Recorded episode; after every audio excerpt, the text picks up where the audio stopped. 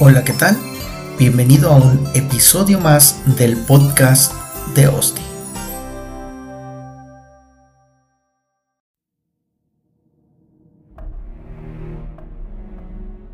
Recordando grandes mártires de la iglesia. Hebreos 11 del 33 en adelante dice, por la fe esas personas conquistaron reinos, gobernaron con justicia y recibieron lo que Dios les había prometido.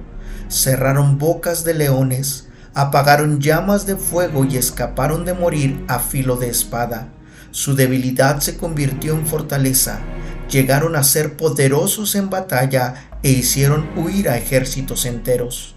Hubo mujeres que recibieron otra vez con vida a sus seres queridos que habían muerto.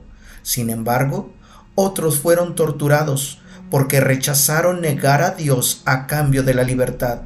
Ellos pusieron su esperanza en una vida mejor que viene después de la resurrección. Algunos fueron ridiculizados y sus espaldas fueron laceradas con látigos. Otros fueron encadenados en prisiones. Algunos murieron apedreados. A otros los cortaron por la mitad con una sierra y a otros los mataron a espada. Algunos anduvieron vestidos con pieles de ovejas y cabras, desposeídos y oprimidos y maltratados. Este mundo no era digno de ellos.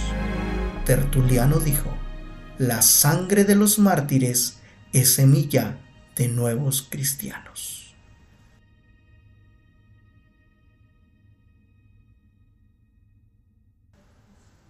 La historia del cristianismo ha tenido un sinnúmero de mártires. Muchos de ellos han derramado su sangre de manera anónima, mientras otros se siguen recordando hasta el día de hoy.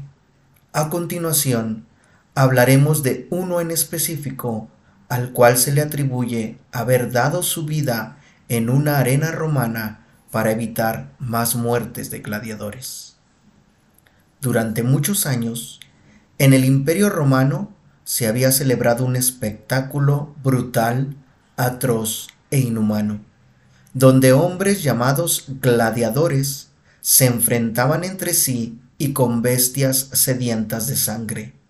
El espectáculo llevaba un orden, el cual iniciaba con la presentación de los luchadores, los cuales se dirigían hacia el estrado principal.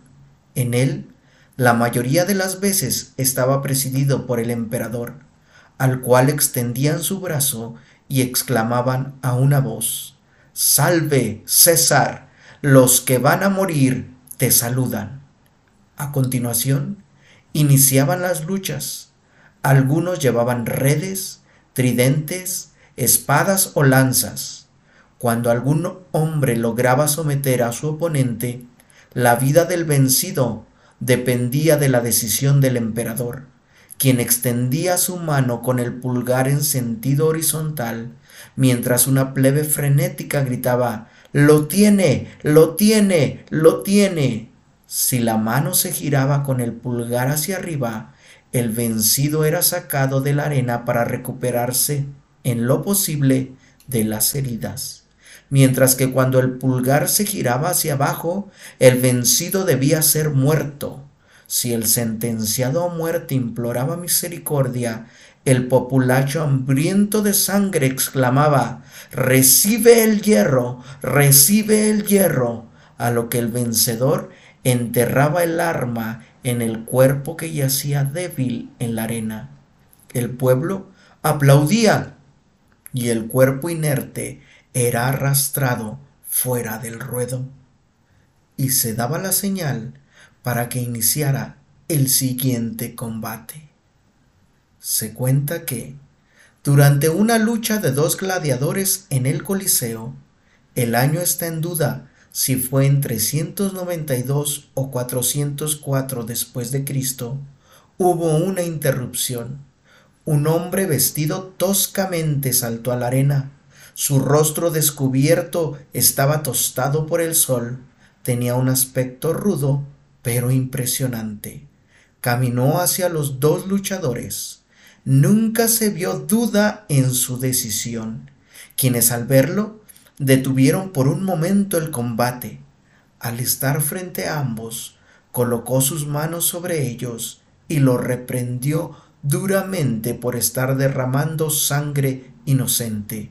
Se dirigió a la multitud y dijo, No correspondáis la misericordia de Dios al alejar de vosotros las espadas de vuestros enemigos, asesinándolos unos a otros. A lo que los presentes respondieron, Este no es un sitio para predicar.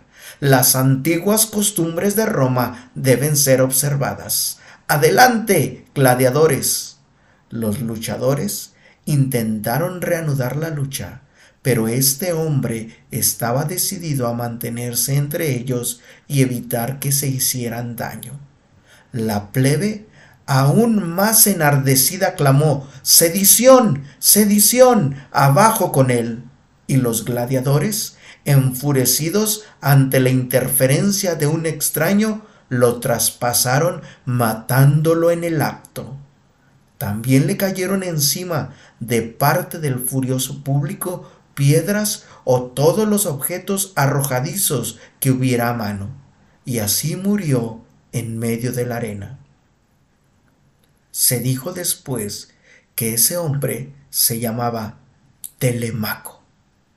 Murió, pero no en vano. Su obra quedó cumplida en el momento en que fue abatido, porque el choque de tal muerte delante de sus ojos movió los corazones de la gente. Vieron el aspecto repugnante del vicio favorito al que se habían entregado y desde el día en que Telemaco cayó muerto en el Coliseo, jamás volvió a celebrarse allí ningún combate de gladiadores. En el capítulo 22 del libro de Ezequiel, Dios confronta a Israel por sus pecados. Le reprocha el alejamiento de sus planes.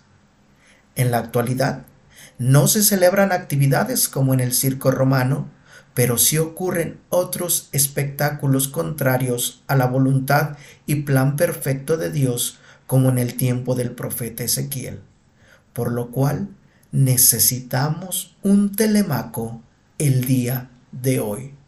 ¿Estarás dispuesto a ser tú ese personaje? Bendiciones.